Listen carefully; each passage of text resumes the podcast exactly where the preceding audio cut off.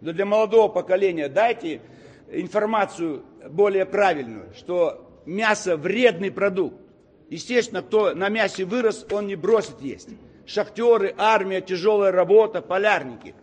Но это вредный продукт. Вы кушаете мясо трупов, убитых животных, которые разлагаются. Там трупный яд, и вы бифштег с удовольствием все это кушаете. Ну, знаете, мы живем с вами 80 лет, а потенциал 120, 150. Вы в два раза уменьшаете свою жизнь, едите отравленную пищу, дышите отравленным воздухом, и все это вредное воздействие на вас, на самих. Поэтому можете, ради Бога, пить каждый день, курить, наркотики, жрать эту отравленную пищу, не влезать с постели, и вас прямо с постели в морг увезут.